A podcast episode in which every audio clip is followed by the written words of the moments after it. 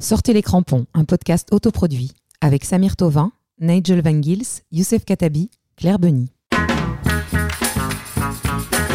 Vous m'avez demandé de faire une interview, je ne sais même pas sur, sur quoi c'est, je- j'attends. Que c'est sur le football, de ça je suis certain. Que c'est sur le football, ça oui, on en est tous certains. On est vraiment content de vous retrouver pour ce troisième épisode. Un épisode euh, en équipe réduite. Et oui, malheureusement, Nigel n'a pas pu se libérer. Oui, Babyface Nigel, bah oui, hein, le petit garçon a ses, ac- ses activités. Mais sinon, le reste de l'équipe est là. Tonton Samir, on va comment aujourd'hui? Salut les jeunes, ça va super, tranquille, euh, tranquille bien, vraiment bien. Un peu stressé quand même, avec le match des Diables Rouges, mais après ça va, la tension est redescendue. Je tiens à revenir sur le salut les jeunes. bah oui, c'est ça, je me suis dit je vais changer, tu vois. J'ai changé, je me suis dit il faut que je change absolument. Et Queen Mom, comment on va? Mais ça va bien, comme euh, Samir. J'ai cru que j'allais avoir une crise cardiaque jeudi soir, mais sinon ça.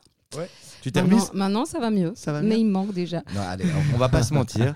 À l'heure où on enregistre, le match des Français vient de se terminer et ça lui a remis un peu de baume au cœur. non Non, j'ai pas envie qu'on dise encore qu'on a cette vieille, euh, cette vieille rivalité. Donc, euh, je ne dirai rien là-dessus. Pour l'instant. Pour le Euh, moment. Bah écoutez, moi ça va, ça va plutôt bien. Mais cette rivalité, non, évidemment, on ne veut pas en parler, mais moi c'est un peu un sujet que je voudrais aborder aujourd'hui. Pas Ah, la rivalité entre les équipes. Je voudrais vous parler en fait de cette polémique qu'on doit à, à nos chers amis journalistes euh, de l'équipe. Ah oui, des grands, grands journalistes. ouais, ouais. Je sais pas si vous avez entendu, mais là les gars se sont lâchés, mais comme jamais quoi. Oh que oui. Entre le cliché euh, belge frite, euh, l'arrogance, on n'a pas besoin de gardien pour jouer contre l'Allemagne. On va boire la, la- la bière allemande. Et alors la dernière chose, cette allusion pas très fine et complètement pas assumée sur la défaite allemande euh, pendant la Première Guerre mondiale. Vraiment les gars, euh, Atroce. Ça, ah c'était la pire, moi, je trouve. Non, la, mais- une, la une, comme en 18, c'était la, la pire. ouais, ils ont complètement lâché la rampe. hein. Et alors moi je crois que franchement, là on n'est pas loin du tiercé gagnant. Il manque juste une seule chose, et je suis pas sûr que ça n'arrive pas avant la fin de l'Euro. Je sais pas si vous le voyez arriver, mais le... Non mais nom de Dieu depuis quand les gonzesses peuvent arbitrer alors qu'elles comprennent rien à la règle du hors-jeu? Ce serait même plus facile de leur expliquer comment faire un créneau. Et j'aimerais vous dire une seule chose, messieurs. Fermez-la. Fermez-la une bonne fois pour toutes. Et surtout, suivez le conseil de euh, votre compatriote, un monstre du cinéma français, Jean-Pierre Bacry. Essaie de comprendre ce que tu dis. Ça a l'air con, mais pas tant que ça. J'aurais pas mieux à dire. Balance le jingle, je leur donne le sommaire. Alors aujourd'hui, on va débriefer évidemment le match Danemark-Belgique et il y en a des choses à dire. Ensuite, on parlera d'histoire de foot avec Tonton Samir. Nos coups de cœur, nos coups de gueule évidemment sur le reste des matchs qu'on a vus. On fera le bilan de pour un maillot. Oh là là Et il y en a des choses à dire aussi. Ah. Aïe aïe aïe. Et alors, euh, Queen Mum va nous parler de son petit bonbon de l'euro, son petit jeune favori. Et qui n'a pas encore vraiment joué d'ailleurs. C'est un peu ma tristesse. Mais bon. Ouais, mais ça va venir, ça va Ah, venir. le tournoi est encore long. Oui, espérons-le. Et puis le preview, Belgique-Finlande. Qu'est-ce qu'on attend de ce match? Et puis évidemment, on finira avec au revoir, merci et bon week-end de Nigel. C'est parti pour l'émission, les copains.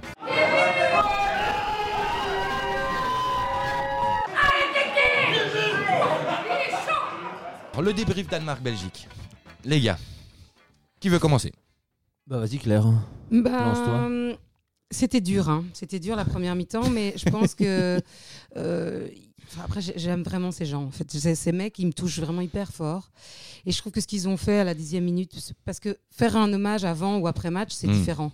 Couper ton match à la dixième minute pour applaudir. C'est un truc euh, de fou, quoi. Il faut Ouais. avoir un cœur euh, énorme. Donc, euh, je sais que vous allez dire encore que je suis pas euh, objective, que je suis trop trop fanatique. Mais non, je suis pas objective. Mais j'adore vraiment ces gars-là. Il y avait un résumé sur le club de l'Euro à la RTB et on voyait un, un résumé de ce match et vraiment ils me, ils me touchent ces mecs. Ils sont, ils sont, ils ont un cœur gros comme ça. T'entendais Kevin De Bruyne qui disait non, j'ai pas célébré mon goal parce que j'ai trop de respect pour les gens. Euh, Lukaku qui disait que c'était dur, mais que voilà, on s'est remis dedans. Enfin.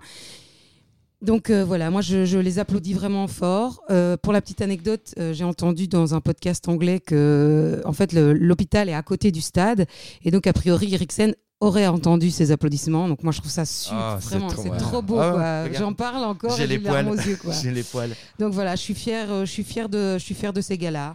Et euh, hors foot, je veux dire, hors foot, euh, ce qu'ils Oui, sont, bah, le, bah, le caractère qu'ils c'est ça ont. qui doit exister, c'est ça qui est beau. C'est des gens bien, quoi. Et donc, euh, voilà, je voulais le souligner. Maintenant, revenons au foot. Euh, maintenant, je l'appelle King DB, quoi. c'est plus KDB, c'est King DB. On est d'accord que s'il continue comme ça, c'est le futur Ballon d'Or. Écoute, moi, franchement. En tout cas, dans mon cœur. Bah, s'il gagne le tournoi, oui, mais Et alors, un des autres patrons de notre équipe, c'est Axel Witzel. hein. On peut aussi le féliciter grandement, puisqu'en 5 mois, il s'est remis d'une blessure qui normalement prend 7 ou 8 mois. Donc, euh, déjà, merci à notre staff médical, merci à tout le monde. Et lui, il arrive. Tillemans, il est posé, en fait. mhm, Donc, Ça change tout. Voilà. Ça change tout. Ma seule crainte et un peu plutôt tristesse, c'est euh, Mertens et De Donker. J'ai l'impression que Mertens, il est plus là. Alors qu'est-ce que c'est le début? Est-ce qu'il doit se mettre dedans? Est-ce qu'il va ça va revenir? Je sais pas. Et De Donker, je pense qu'il est trop crevé. Donc euh, après, c'est bien de l'avoir en, en remplacement pour Axel, mais euh, voilà. Je... Samir? C'était stressant, mais après, comme disait un, journal, euh, un ancien joueur de l'équipe danoise, il a dit que c'était la plus belle première mi-temps que j'ai vue de l'équipe danoise depuis 10 ans. Ouais, ouais, c'est un clair. ancien joueur. Et c'est vrai qu'ils étaient au, au four, au four et au moulin, au vraiment au charbon. Pour Eriksen, c'est là aussi que c'est beau, c'est là où le sport dépasse euh, beaucoup de choses. Mm. Après, euh, Courtois, toujours impérial. Incroyable. Et euh, Denayer, bah, évidemment, il fait une faute. Après, il est dans le dur. Mais après, toute la défense est dans le dur. Même Torgan Hazard sur les flancs, Meunier, tout le monde était vraiment dans le dur. Dundunker aussi. Tillmans, il est fatigué comme Dundunker. Mais bon, là, maintenant, le problème, c'est avec Denayer, vu ce qu'il a montré, même Est-ce si euh, Martinez l'a défendu, ça sent plutôt le banc quand même. ça sent. Quand il y a eu De Bruyne, Hazard et, euh, et Bissell qui sont montés, voilà, si on veut gagner le tournoi, il nous faut ces trois-là. Avec Lukaku évidemment et Courtois. Il faut, l'équipe de base, pas de blessés, et on pourra aller au bout. Sinon, euh, ça va vraiment être un calvaire euh, défensivement, parce que c'est quand même que le Danemark. Euh, moi, cette première mi-temps, en fait, j'en suis très content. Vraiment, j'en suis très content parce que je préfère que ça arrive maintenant contre le Danemark que plus tard. Je trouve que nous, en tant que supporters, on a pris la confiance et à raison, mais c'est important de se dire qu'un match, en fait, il faut que les joueurs jouent pour qu'ils gagnent. Et des fois, on l'oublie et des fois, eux l'oublient et ça nous l'a rappelé. Et c'est bien que ça arrive pendant les poules. Tant mieux. La deuxième chose, c'est que, euh, que ce soit Deneyer, euh, Torgan, euh, Torgan Hazard, pas juste Torgan. Pour moi, C'est le, moi qui les appelle par leur prénom. Je suis la seule qui peut, c'est tout. euh, pour moi, le souci, en fait, c'est pas les joueurs, Euh, c'est le système. Ce système à trois défenseurs, enfin, moi, j'en peux plus. Un, deux, les joueurs ne le connaissent pas. Euh, j'ai regardé le match, j'ai re-regardé le match, et quand tu regardes les joueurs quand ils ont pas le ballon, ils regardent partout pour voir où ils doivent aller. Ils sont perdus. C'est un des systèmes les plus compliqués. Et les gars ne jouent pas dans ce système-là en club. Voilà. Donc pour moi, ça, c'est sur Martinez. Et si on perd l'euro à cause de ça, on perdra à cause de Martinez. Après, c'est vrai que pour une fois, ils n'ont pas eu beaucoup d'occasions. C'est les Danois qui ont eu le plus de tirs. Et en fait, on a- par contre, ils ont été d'une d'une- D'une efficacité. d'une efficacité redoutable. C'est le moment de faire un petit bilan pour, pour un maillot. Vous êtes tous à côté de vos pompes. Il y aura deux choses avec Mbappé. Un, ou il reste à Monaco, ou il va à Madrid. Tu crois qu'il viendra pas à Paris toi? Non, jamais. J'ai voulu rendre hommage à quelqu'un qui, au niveau pronostic, que ce soit sur les transferts, les joueurs, est très très doué. Toi-même? Entre autres, pour montrer que je suis pas seul. montrer que je suis pas seul. Très bon. Ah Bon, là, on s'y perd. bah, tout le monde a perdu, en fait. Tout le monde a perdu. Merci les Anglais. Même Babyface. Même Babyface. Merci les Anglais. Merci Harry. Kane. Merci Faute. Ah oui, oui, il est toujours devant. Il est toujours devant. On fait un petit rappel des scores Oui, alors, Babyface Nigel est devant avec 0. Quelle horreur C'est la classe. Execo, Queen Mum et Tonton Samir avec Ah. Moins 2. moins 3. Moins 3 Moins Ah, j'ai trois essayé de négocier. trois. quoi. Putain, J'ai essayé, ouais, parce qu'en fait, Ah on oui. a fait un score. euh, Ah Moi, moins j'avais dit trois. 3-0 et victoire de l'Angleterre. donc Ah mais oui, j'ai oui. essayé Moi, de j'avais dit gruger, tu vois, j'ai victoire de essayé de l'Angleterre et but gruger. d'Harry Kane. Donc voilà. Ouais, parce que Toi, t'es à moins 12 ou quoi alors je suis à moins 6. Oh là là là. Je suis à moins Euh, 6, Par les contre, amis. je voudrais rappeler à, à nos auditeurs, parce qu'il y a une petite règle dont on n'avait pas parlé. Donc, si jamais il y a un joueur qui ne joue pas, Qui est pas sur la feuille de match au début. on peut le remplacer par un autre. Oui. Bon, alors, qu'est-ce qu'on fait? Qu'est-ce qu'on pronostique? Bah écoute, euh, j'ai choisi euh, les deux grosses équipes qui arrivent, là, le gros match qui arrive, Portugal-France, Ah. Ouh. En espérant qu'il y ait du but, que ça bouge un peu. Ah, ça serait bien. Vous en pensez quoi? Vous voyez quoi? Euh, ben, tu commencerais pas comme tel. Non, non, c'est moi qui. Ah. non, allez, non, non, tentative. Nigel, Nigel, euh, Nigel, il nous a envoyé un petit message. C'est juste. Nigel nous a envoyé un petit message. Alors, comme d'habitude, il se contente de 1 et il voit la France gagner. Euh, moi, je vais pas parier sur, euh, sur ce, ce point-là. Je vais juste dire des buteurs. Ok. Et je vais en dire deux. Je vais dire un but de Griezmann et un but de CR7. Ah oui. Donc, voilà. Voilà ouais. comment je la joue cette ok, c'est pas mal. C'est c'est c'est c'est fin. J'essaye d'autres techniques, j'ai envie de... Je veux mon maillot d'Éden, je le veux Tonton Samir. Euh, victoire de la France, score final 2-1. Oh là là, il prend des risques Allez, mais on va, on, je- moi, on va tenter. Non mais t'as raison, t'as raison, faut Il prendre faut, des hein, voilà. Bon, c'est Nigel qui se frotte, euh, se frotte les mains, mais. risques. Mhm. Moi, je, je- je- en fait, j'hésite encore. Je- je- je- non, non, j'y- je vais y aller. Vas-y, Je de vais y aller encore. toute façon tu te tromperas. C'est pas faux. Victoire de la France. But de Mbappé. But, le premier but de Benzema. Et de l'autre côté, but de Oh putain, carrément quoi. Ouais. Ouais, tout- autant De avoir Ronaldo. quatre. Autant Cristiano. avoir moins quatre. Ok. Et je vois un 2-1.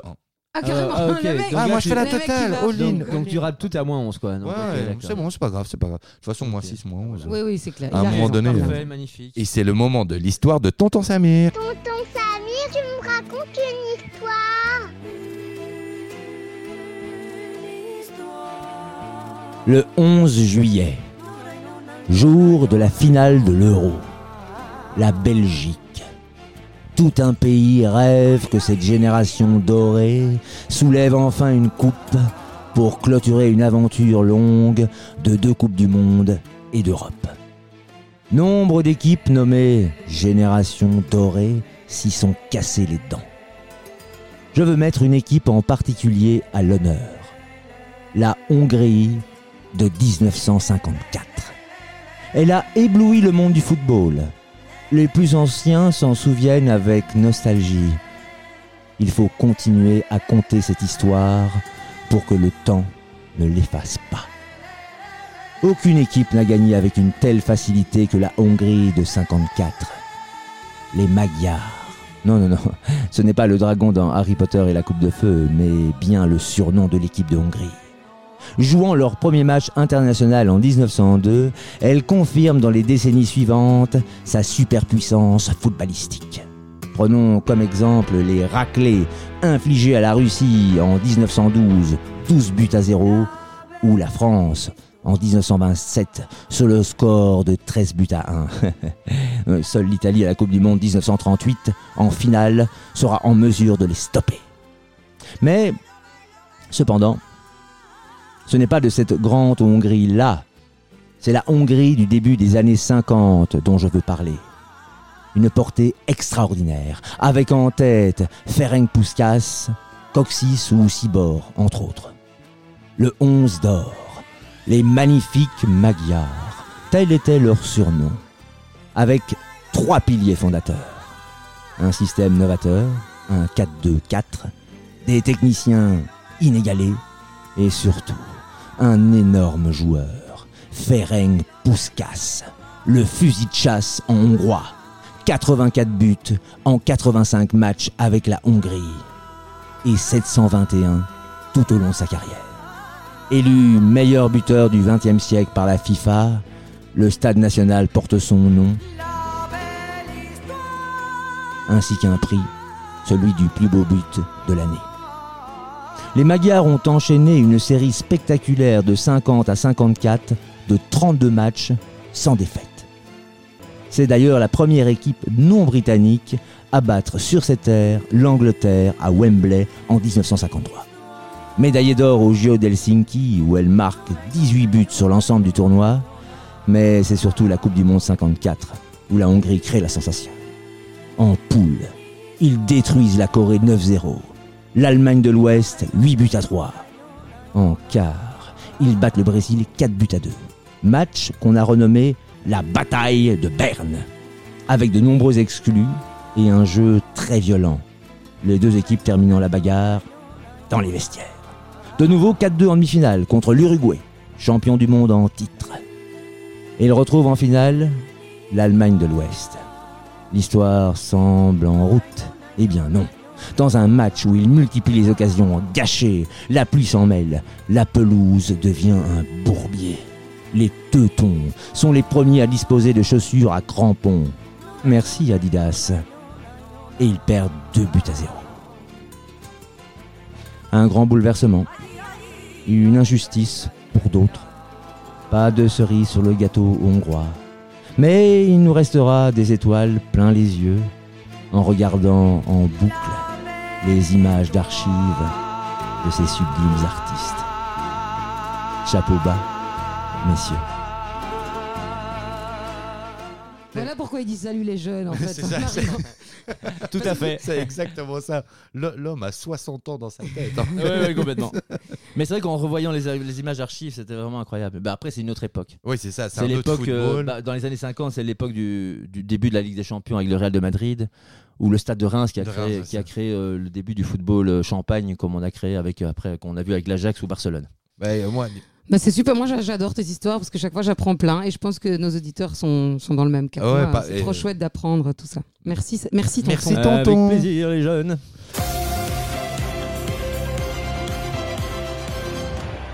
Bon les gars, c'est le moment de faire un petit bilan des matchs qu'on a vus aussi. Est-ce hein. qu'on a regardé du foot Est-ce que vous Oui. avez regardé du Oh foot oui. Et euh, qu'est-ce que vous avez aimé Qu'est-ce que vous a pas aimé? Je propose qu'on commence par, par le positif. hein. Oui, Le toujours. coup de cœur, c'est toujours mieux. Bon, moi j'ai un petit coup de cœur un peu rigolo, d'abord pour commencer. C'est euh, sur la détente de, de certains joueurs. Parce qu'en regardant Angleterre-Écosse, Stones a une détente pour faire une tête qui n'a malheureusement pas mise, mais c'était incroyable. Ouais. Il, il a sauté au-dessus de tous les joueurs. Et puis je voulais aussi donc parler de Cristiano, qui a aussi fait ça avec le Portugal. Enfin sans voilà, blague. Cristiano.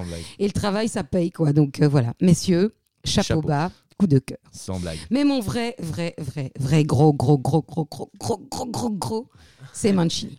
Ah, Parce que pour moi, il a réveillé une nouvelle Italie. Je, Ouais. vois, je vois un nouveau jeu, un nouveau football chez les Italiens et je kiffe à fond.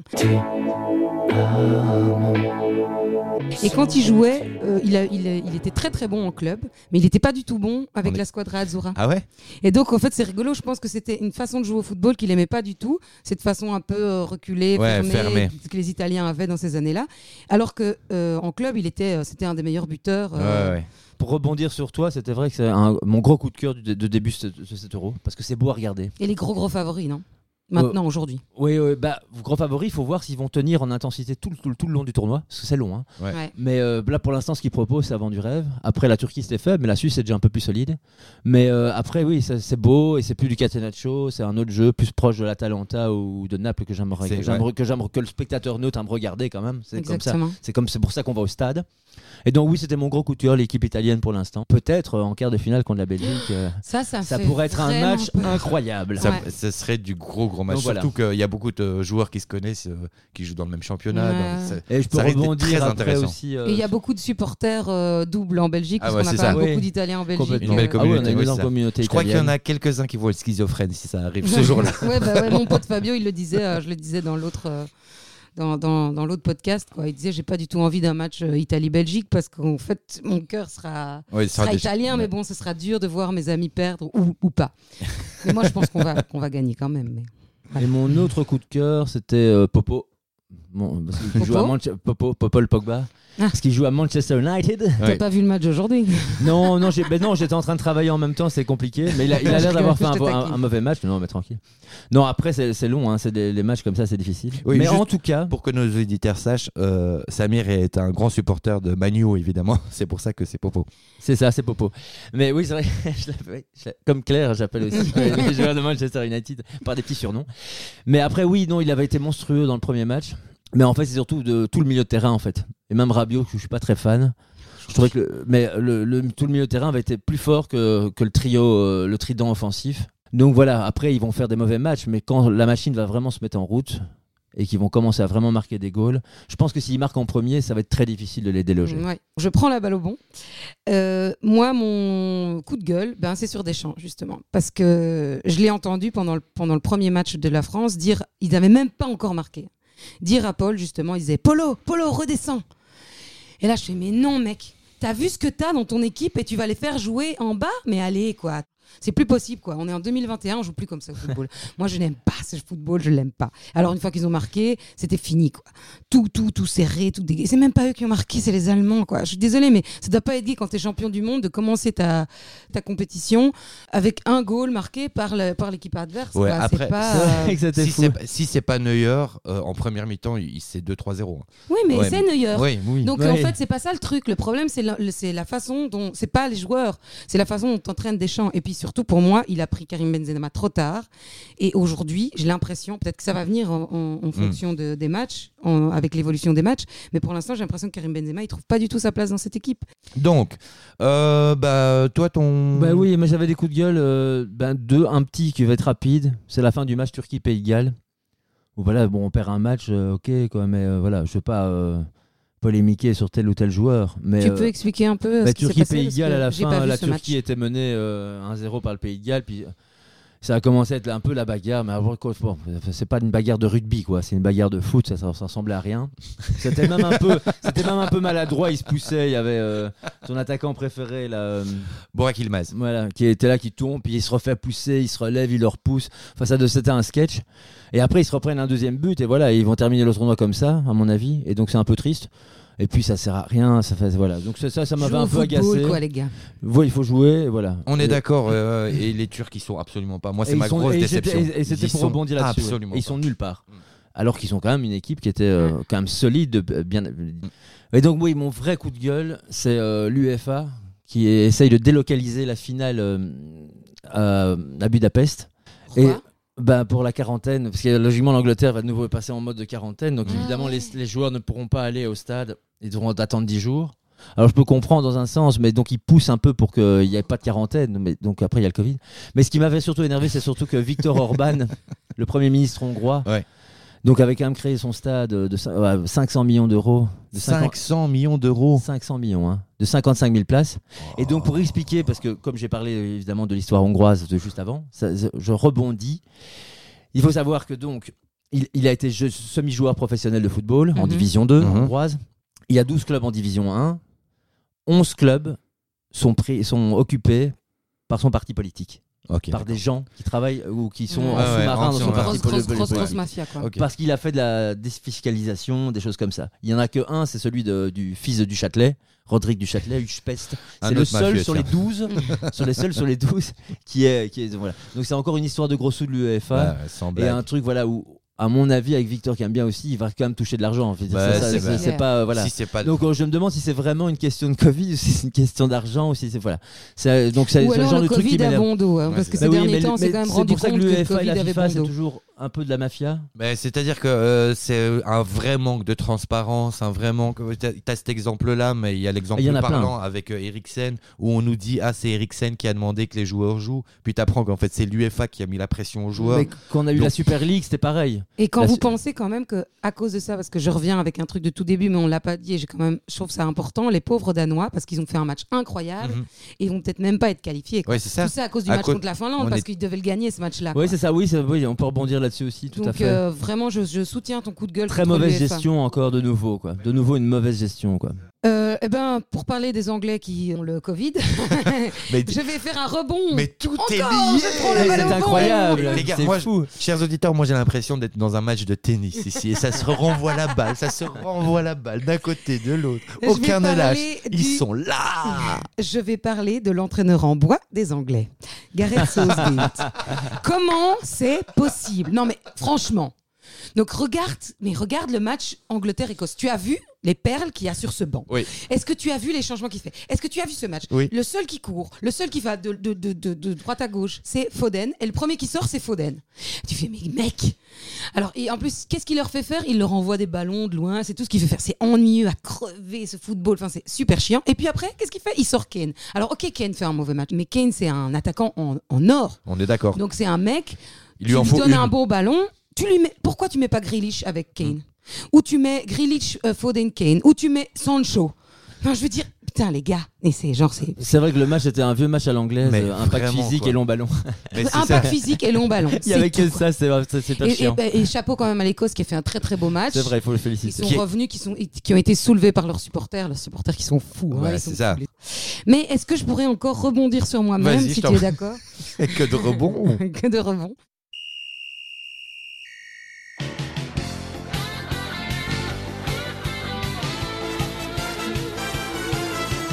J'ai eu envie de vous parler d'un réserviste anglais, une petite perle de 17 ans.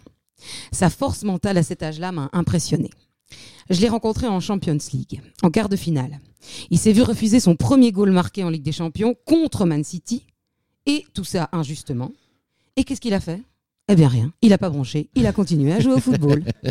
Pour moi, il faut avoir un mental de guerrier pour pas perdre au pied, hein. tu vois, après ça, tu vois. On est bien d'accord. Ce mental, c'est ce qui, c'est ce qui le démarque des autres jeunes. Il inscrit finalement, heureusement, son premier but en Champions League au match retour, ce qui lui permet de rejoindre la liste des plus jeunes joueurs à marquer dans cette compétition. Alors sur cette liste, on y retrouve Ansu Fati, Fabregas, Benzema. hein, c'est joli, ça va, hein, sympa. c'est- C'est de la belle compagnie, classe, quoi. C'est de hein. la belle On- on- compagnie. On est content d'y être pour l'avenir. Alors je vais vous parler un peu de lui. Jude est né à Stourbridge. Ah, donc maintenant c'est Jude. Jude, ouais. Jude est né à Stourbridge, une ville dans le centre-ouest de l'Angleterre, les West Midlands. Il rejoint à l'âge de 7 ans l'académie de Birmingham, la grosse ville à côté de chez lui. Considéré comme prometteur et comme un enfant obéissant, il a pris conscience très tôt de ce qu'il voulait dans la vie. Son père jouait aussi au foot, mais n'a jamais réussi dans la cour des grands. Jude Ball, c'est son petit surnom, Ah, joli. lui a promis qu'il consacrerait sa vie au football. Et c'est à 16 ans qu'il commence sa carrière pro dans son club, Birmingham City, qui est alors en Championship. La Championship, c'est la D2 anglaise. Il aura même une place de titulaire dès le mois de janvier 2020, À 16 ans? à 16 ans. Grâce à lui, son équipe a réussi à se maintenir en D2 et il a joué pas moins de 44 matchs pro cette année-là, à 16 ans. Il porte le numéro 22 en raison de sa capacité exceptionnelle à jouer dans différents rôles traditionnels, les 4, 8 et 10. Le numéro 4, c'est le stopper au marquage de l'avant-centre adverse et c'est lui qui doit l'empêcher de prendre le ballon ou l'empêcher de progresser. Il présente en général de bonnes qualités de jeu de tête, ce qui lui permet de monter en situation offensive lorsque son équipe bénéficie d'un corner. Le poste 8, il est occupé par un joueur en milieu de terrain, plus précisément en milieu central devant des milieux défensifs, le 6 et derrière le 10. Le 10, on le présente plus, C'est la classe. c'est notre Éden. pour la petite histoire, son club formateur a même retiré le numéro 22 en son honneur pour inspirer d'autres jeunes. Je rappelle, Sérieux? Jude a 17 ans. c'est ouf. Parce que oui, ça déjà pour un 17 ans, c'est énorme. Enfin, sais- pour Mais nos auditeurs, c'est vraiment énorme. Mais en championship, faut savoir, c'est un championnat hyper physique. Ah ouais, ouais, et donc ouais, à ouais. 16 ans, un joueur qui, c'est Il c'est joue hallucinant. 44 matchs. C'est hallucinant. Ouais. À l'été 2020, Manu propose 20 millions pour le jeune prodige. Mais très intelligemment, il refuse. Il expliquera à un quotidien anglais bah, Bien évidemment, Manu, c'est une super équipe, mais il a toujours eu envie d'aller à Dortmund. Ah bah, c'est tout. Quand tu trouves l'endroit où tu as envie d'être, ah bah, t'hésites pas, tu y vas. Mais quel malin Mais quel est- qu'est-ce qu'il est malin, ce Jude? Parce qu'on voit à quel point le Borussia, c'est une super école de jeunes. On se souvient tous d'un certain Lewandowski? Mmh, Ça me dit quelque chose. il Ça- rejoint donc le Borussia en juillet dernier pour une somme avoisinant les 25 millions d'euros. Énorme hein, à 17 ans. Donc on a hâte de le voir en C1 l'an prochain. Lui et Haaland, hein, ça Ça pourrait nous risque de faire régaler. Ça de Si faire toutefois, ils sont pas rachetés l'un et l'autre. parce qu'il y a beaucoup de rumeurs. Les supporters de Chelsea auraient même demandé à leur club de jeter de l'argent sur eux. Bon, personnellement, je ne le vois pas quitter Dortmund. Je pense pas non Mais plus. dans le football, On sait jamais. tout est possible. Déjà sélectionné avec l'Angleterre en novembre 2020, Southgate a quand même fait un bon choix, car il l'a sélectionné dans sa liste de 26. Tout est encore possible dans ce groupe D. Mardi soir, si j'étais Gareth, j'utiliserais Jude comme arme secrète contre la République tchèque pour être sûr de sortir de ses poules et redorer, à mes yeux en tout cas, son blason. La chose qui est sûre, c'est que nous, autour de cette table, on va pas le perdre de vue. Hey Jude, don't make it bad. Les amis, il va falloir parler maintenant du futur match de nos Belges. Ah, j'ai tellement hâte, je vous jure, il me manque déjà. Ouais, quoi. tu m'étonnes. tu m'étonnes. Mais, Mais ça euh, va être l'équipe B. Exactement. Donc notre équipe B, en gros, c'est Witzel, De Bruyne, Hazard. Euh, ouais, on va leur donner un peu de temps le jeu à, à ces joueurs. euh, Ouais. On va ouais, laisser au on, repos, on va euh, essayer, on va essayer de voir. euh, on, on va essayer de voir Franchement, quand j'ai appris ça, quand j'ai quand j'ai lu Norman l'article, quand j'ai lu l'article de Martinez qui disait qu'il allait faire qu'il allait faire commencer, j'étais mais franchement, j'étais en extase quoi, je suis trop heureuse. Trop, j'ai trop Ouais. envie de pouvoir jouer. Mais c'est le moment maintenant. hein, Maintenant, ils ont un peu de rime de jeu, il faut y aller. Moi, je suis Mais surtout, il faut laisser Tillman se reposer, il est cramé. Ouais, complètement. Ouais. Moi, et je- de Dunker. Je suis en extase, ouais. mais je, je suis un peu triste pour les Finlandais. Ouais. Et Parce que- Torgan, euh, Torgan aussi qui n'était pas à l'entraînement aujourd'hui. Ouais, mais c'est bien aussi. Je Ouais, crois, faut voilà. repose, Je crois que repose. y a- tous ces jours-là ont besoin de repos physique, de repos dans leur tête. Vous, vous le voyez comment ce match-là en fait? 4-0. Ah ouais Un 3-1, je pense. Je dirais Ouais. 3-1. Tu vois, ah oui, parce que c'est Simon dans les buts, on va se prendre. On va s'en Non, prendre. mais peut-être qu'avec Vermaelen et tout ça, peut-être qu'on va prendre quand même un petit but. Mais à mon avis, on va régaler, je pense. Vraiment, moi je suis super Voilà. contente aussi qu'il le joue Et pour la incroyable. gagne parce que j'entends déjà des journalistes qui disent est-ce qu'on doit vraiment jouer le match? Non, Arrêtez de faire des d'apothicaires ouais, On est quoi. d'accord. Mais surtout que. Vous savez que si on l'avait fait là, euh, en 2018, on n'aurait pas joué le Brésil et c'est quand même et ni le Japon Mm. qui sont deux de nos meilleurs souvenirs Ouais, footballistiques. on est bien d'accord. Oui, non, mais il faut pas euh, calculer. Ouais, c'est un mauvais point. Surtout mauvais ces calculs-là, ça sert à rien. On a tous vu le calendrier. Franchement, t'es- si tu essayes de faire les calculs pour savoir contre qui tu vas plus. jouer, tu saignes, tu saignes plus. du nez direct. Quoi. Y a ouais, pas et moyen, puis c'est c'est irrespectueux pour les joueurs qui jouent pas beaucoup. On est bien en d'accord. On est tout à fait d'accord. Donc là, on a tous besoin de rire. Ce qu'on va faire, c'est qu'on va passer au billet. Au revoir, merci et bon week-end de Nigel. Ici c'est Nigel. Au revoir, merci et bon week-end. Tu voulais bronzer ton t-shirt Lanzarote? Ben Voilà, non, c'est mon tout ce vieux, qu'il ma avait. gueule dans le bus ici. Ah on voulait juste quand même, même s'il est pas là, on voulait lui accorder ses 20% chez Neckerman, c'est fait. Donc du coup, là, on va finir l'émission là-dessus. Les copains, on se retrouve très vite pour faire un débrief des poules et, euh, et discuter des futurs huitièmes. C'est parti. On a hâte On a et vivement tous ces matchs. Ouais, Vive le amusez-vous. foot. Amusez-vous bien, Et bon prenez match soin de sur vous, fond de la bon Finlande. match. Et on se retrouve euh, bah, juste avant les huitièmes. Salut les copains. Salut tout le Ciao, monde Salut les jeunes. N'hésitez pas à nous suivre sur nos pages Facebook, Instagram et SoundCloud. Sortez les crampons. On tient à remercier Max et Shannon pour leur aide et leurs conseils et en tout particulier, merci Greg qui nous suivent et nous supportent encore et toujours. À bientôt.